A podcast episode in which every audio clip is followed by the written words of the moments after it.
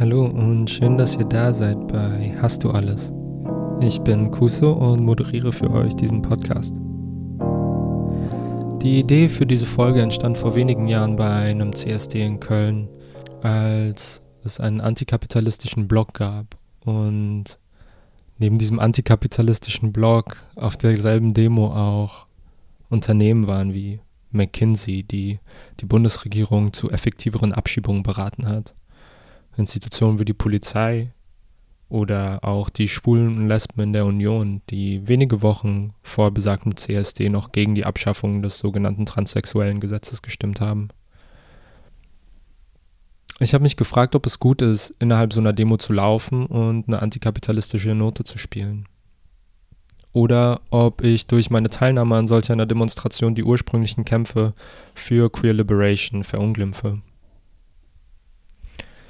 Diese Folge ist also Teil meiner Karte. Eine Karte, die versucht, die Kämpfe, mit denen ich mich verbunden fühle, zu kontextualisieren und zu sehen, wo sie herkommen. So, wer hat das vor uns gemacht? Wann? Wo? Ich weiß, dass diese Karte in meinem Fall zu oft in die USA führt und sehr US-zentrisch ist. Für Queer Liberation wurde seit Beginn des Kolonialismus gekämpft, gerade in den Teilen der Welt, die kolonisiert wurden. Dennoch ist die Folge heute US-zentrisch, weil es literally Christopher Street Day hier in Deutschland heißt. Ich beleuchte deswegen diesen Teil dieser Karte. Ich habe das Gefühl, dass immer mehr über die Riots in der Christopher Street gesprochen wird, über die unfassbar wichtige Rolle von Marsha P. Johnson und Sylvia Rivera beispielsweise, die sowohl in der Christopher Street anwesend waren, als auch darüber hinaus super wichtige Organisierungen angestoßen haben. In dieser Folge will ich die Zustände aufzeigen, die dazu geführt haben, dass diese Rights stattfinden. Und aber auch sagen, wieso das Ganze für den deutschen Kontext wichtig ist. Ich versuche eine Perspektive aufzuzeigen, die die Wichtigkeit von Bündnissen unterstreicht, die Identitäten nutzt, aber über die Frage hinausgeht, wer diese Identitäten sind und die Zustände angreift, die diese Identitäten produzieren. Dabei folge ich vor allem der Argumentationslinie von Susan Stryker in ihrem Kapitel Trans Liberation in dem Buch Transgender History. Susan Stryker zeigt, dass es ein Zusammenwirken von verschiedenen gesellschaftlichen Verhältnissen war, die die Riots in queeren Spaces ermöglichten. Dazu gehören das Polizieren von BIPOCs, die profitiert-orientierte Stadtpolitik, die BIPOCs und arme Weiße benachteiligt und an den Stadtrand vertreibt, aber auch der Militarismus und die Kriege, damals vor allem der US-Krieg in Vietnam und Zugänge zu Transgesundheitsversorgung. All diese Dinge spielen auch in Deutschland eine Rolle und deswegen spreche ich heute darüber. Daraus folgt für mich, dass Pride nur antikapitalistisch und abolitionistisch gedacht werden kann. Gegen Profite, gegen Regenbogenkapitalismus und Polizieren und für eine Welt für alle. In dieser Folge geht es um die Riots, die in den Jahren vor Stonewall stattfanden. Cooper's Donuts in Los Angeles, Dewey's in Philadelphia und Compton's Cafeteria in San Francisco. Danach zeige ich die Zustände in San Francisco, wie Susan Stryker sie beschreibt, die zu diesen Riots führten, weil sie exemplarisch stehen für die Riots davor und auch die Riots in Stonewall. Dann geht es um Stonewall und den Widerstand, der sich daraus formierte und meine Gedanken dazu, was das mit Deutschland zu tun hat. Neben dem schon erwähnten Buch von Susan Stryker würde ich euch sehr den Stonewall Reader der New York Public Library ans Herz legen. Dort gibt es super spannende Interviews mit Sylvia Rivera und Marsha P. Johnson beispielsweise, aber auch wichtige Texte und Beiträge in den Jahren, die vor Stonewall stattfanden, die Perspektiven beispielsweise von Audre Lorde als queere schwarze Frau verdeutlichen. Und viel Spaß euch bei dieser Folge.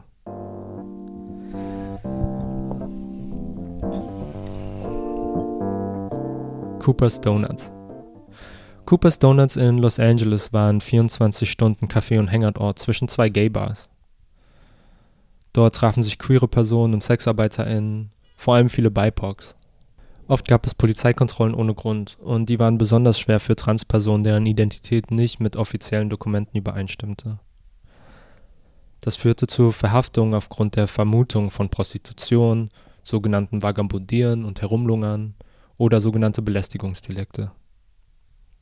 Eine Nacht im Mai 1959 gab es spontan Widerstand gegen diese Verhaftung. Dann wurden Donuts auf die Cops geworfen und das Ganze endete in Straßenkämpfen. Zweitens, Dewey's in Philadelphia. Dewey's Lunch Counter und Late Night Coffee House war von ähnlichen Gruppen besucht wie Cooper's Donuts. Das heißt vor allem viele BIPOCs, vor allem queere Menschen, Transpersonen, äh, Sexarbeitende. Seit 1940 war die Bar populär bei queeren Menschen und bei SexarbeiterInnen und auch tagsüber beliebt, weil es dort eben bezahlbares Essen gab.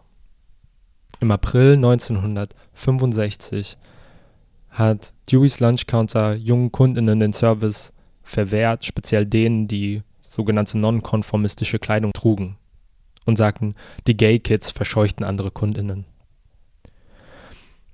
Daraufhin gab es am 25. April Proteste von queeren Menschen.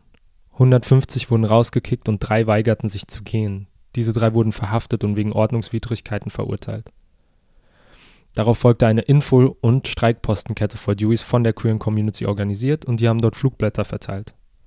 Am 2. Mai gab es so eine erneute Sitzblockade, ein sogenanntes Sit-in. Und die Polizei verhaftete diesmal keine Person. Das Management versprach stattdessen, das diskriminierende Verhalten sofort einzustellen. Deweys und auch Coopers sind Beispiele der Überschneidung von Gay- und Trans-Aktivismus in den USA in der Mitte des 20. Jahrhunderts.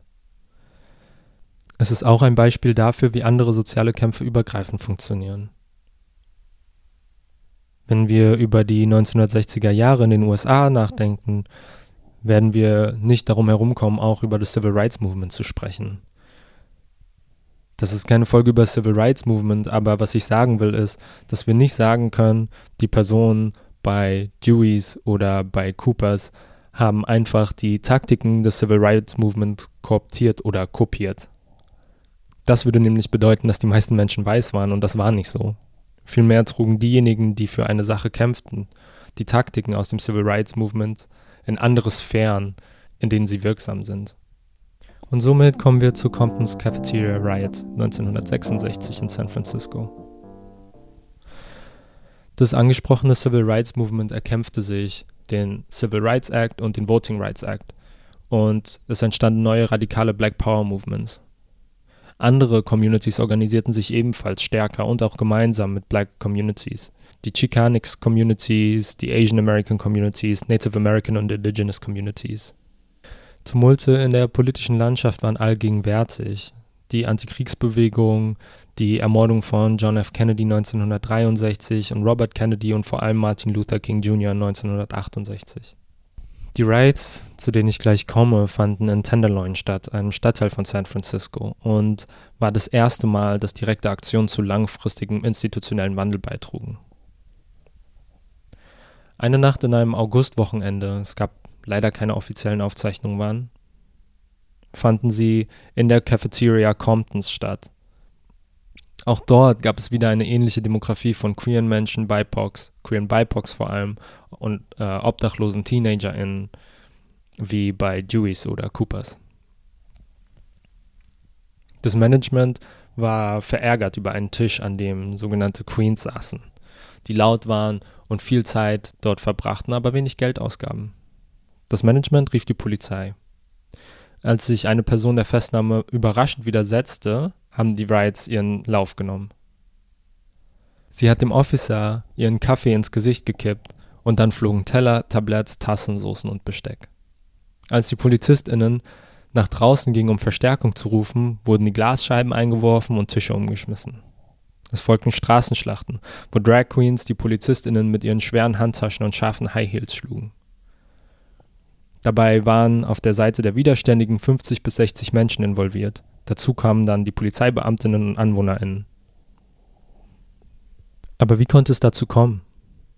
Die Location war nicht zufällig. Tenderloin war ein Sexarbeitbezirk seit den frühen 1900er Jahren.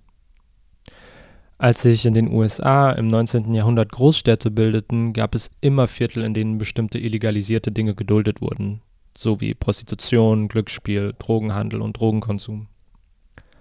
Nur wenn es skandalisiert wurde, beispielsweise durch eine sich moralisch überlegen fühlende Gruppe der christlichen Kirche Oder wenn eine Politikerin in einen Sexskandal verwickelt war, dann gab es Razzien. Aber schnell danach war alles wieder beim Alten.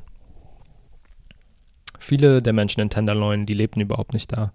Es waren Menschen, die aus den Büros der Innenstadt kamen, um in den Mittagspausen Sexarbeit in Anspruch zu nehmen.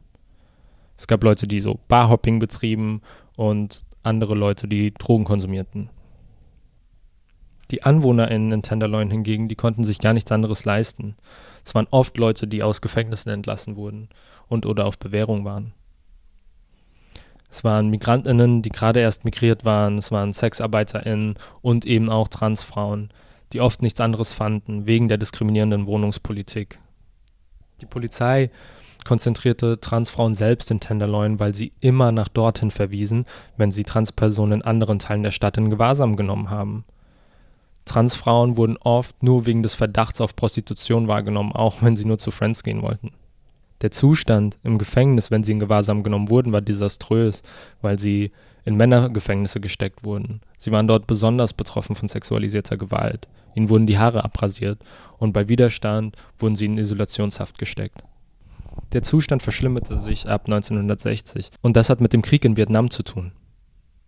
Militär und Zivilpolizei versuchten Sexarbeit zu unterbinden, um sexuell übertragbare Infektionen niedrig zu halten, weil die Soldaten gebraucht wurden. In San Francisco von 1946 bis 1966 waren von so Razzien besonders Gay- und Dragbars betroffen. Ein weiterer Faktor war die Neuplanung der Stadt. ArbeiterInnen und arme Menschen verließen die Kleinstädte, um Jobs zu bekommen, die mit dem Krieg zu tun hatten. Sie kamen in schnell errichtete Housing Projects.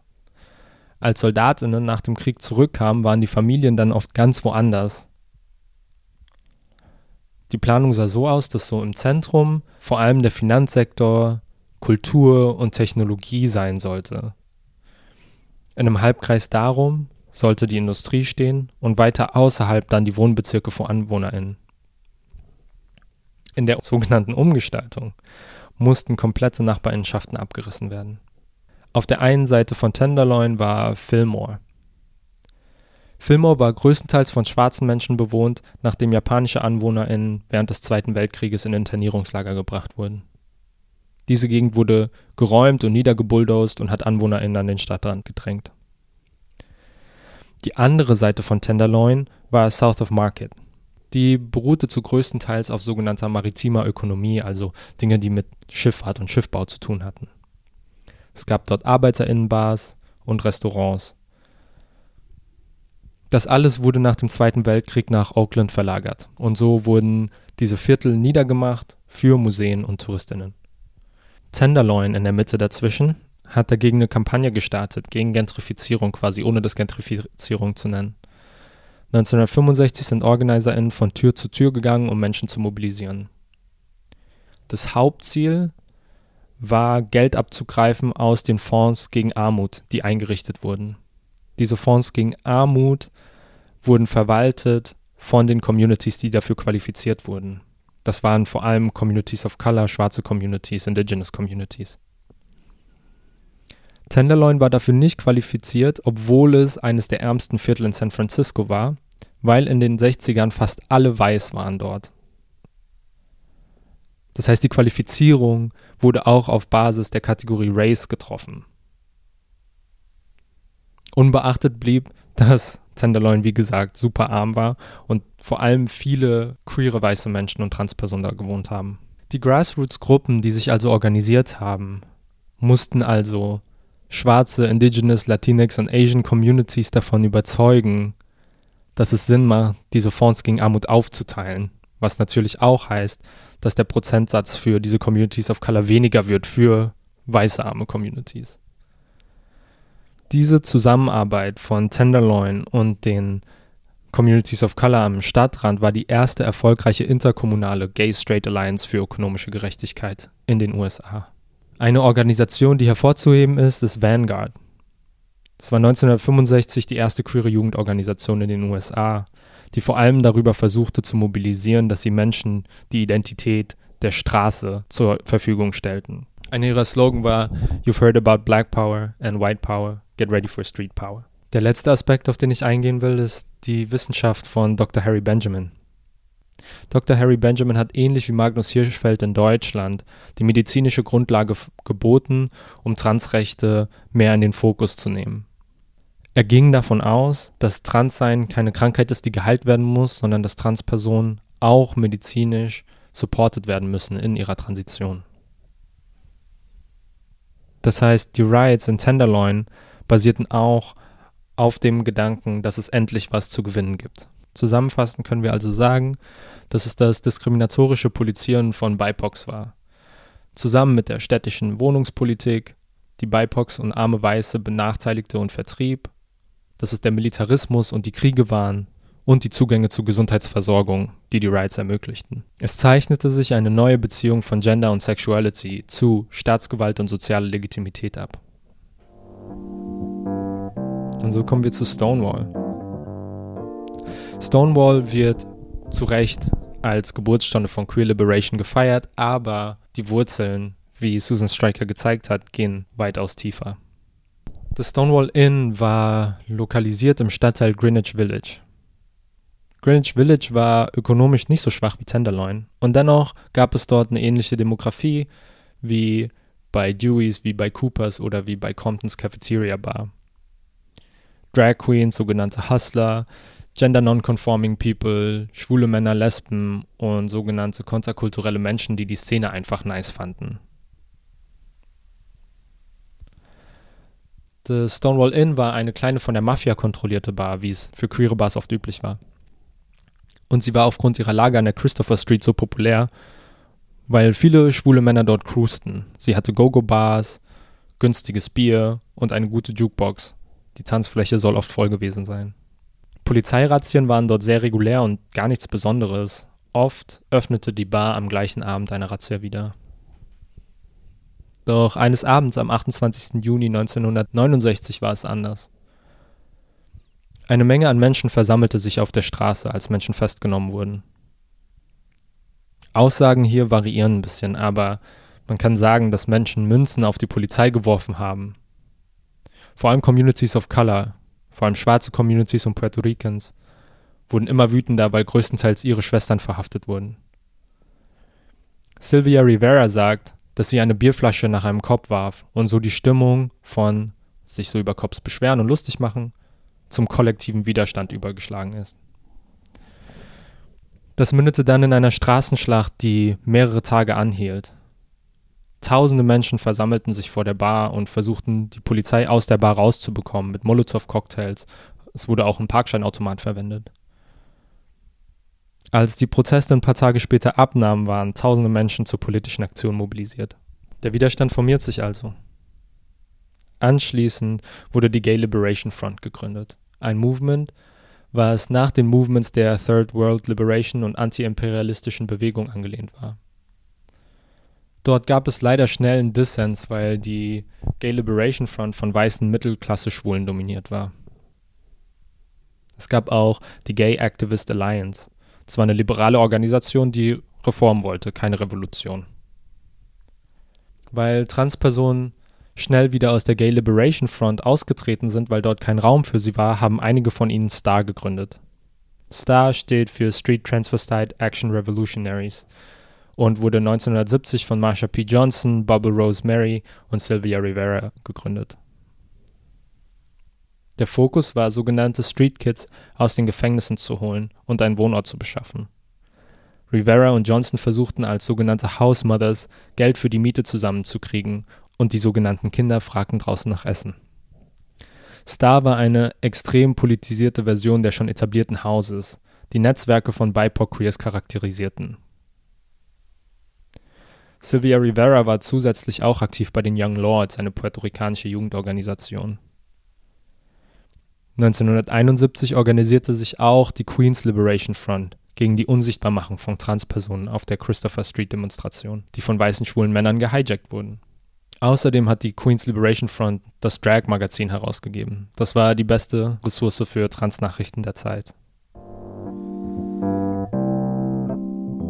Was bedeutet das alles jetzt für Deutschland?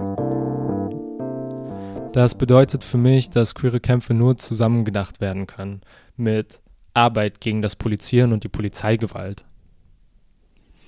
Die Polizei verwaltet Verbrechen und verhindert sie nicht. Sie racial profilen, wie in diesen Beispielen bei, vor den Riots klar wurde. Und das machen sie auch in Deutschland. Sie zwingen Menschen bei Räumungen, ihre Wohnungen zu verlassen. Queer Liberation muss abolitionistisch sein. Das bedeutet, Fürsorgenetzwerke und Ressourcen für ein gutes Zusammenleben aufzubauen, während die Institutionen, die strafen und isolieren, abgebaut werden. Das zeigt Star ganz deutlich.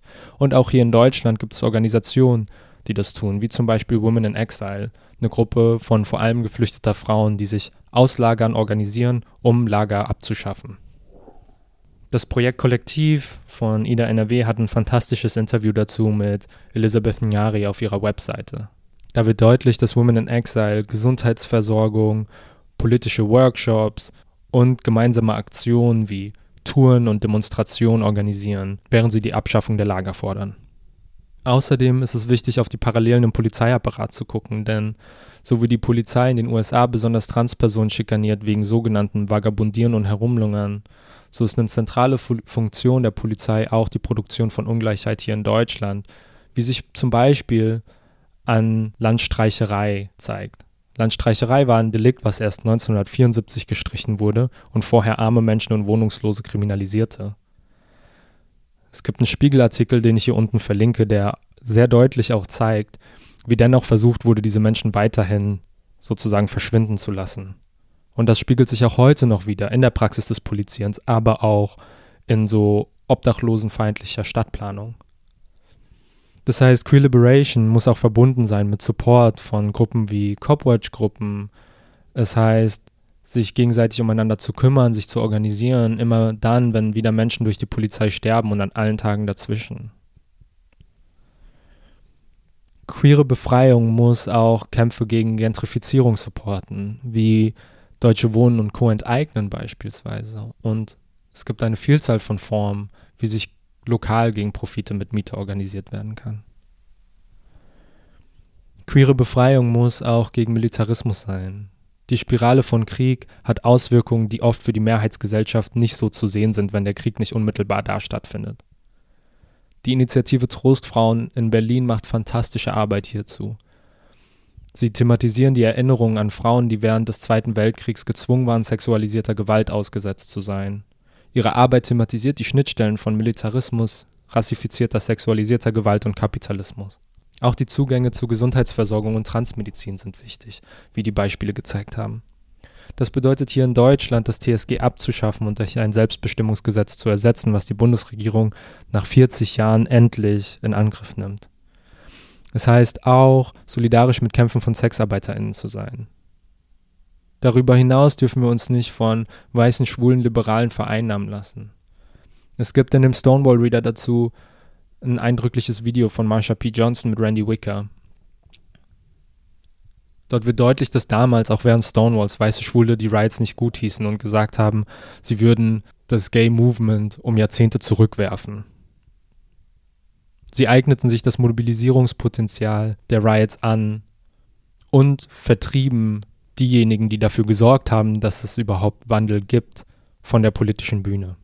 Diese Folge endet deswegen mit einem Zitat von Sylvia Rivera auf dem CSD 1972.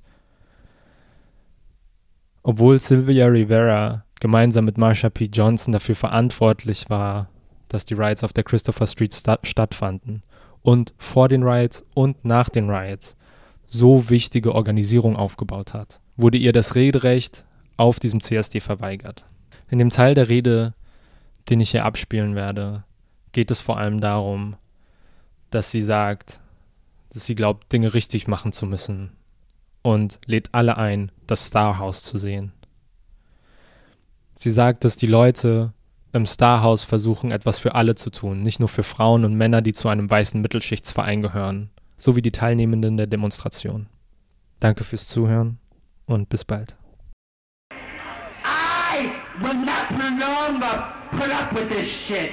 I have been beaten. I have had my nose broken. I have been thrown in jail. I have lost my job. I have lost my apartment for gay liberation. And you all treat me this way? What the fuck's wrong with you all? Think about that. I do not believe in a revolution, but you all do. I believe in the gay power. I believe in us getting our rights, or else I would not be out there fighting for our rights. That's all I wanted to say to your people. If you all want to know about the people that are in jail, and do not forget Bambi Lamore and Dora Marks, Kenny Messner, and other gay people that are in jail, come and see the people at Star House on 12th Street, on 640 East 12th Street, between B and C, apartment 14. The people that are trying to do something for all of us and not men and women that belong to a white middle class, white club. And that's what you all belong to. Revolution now!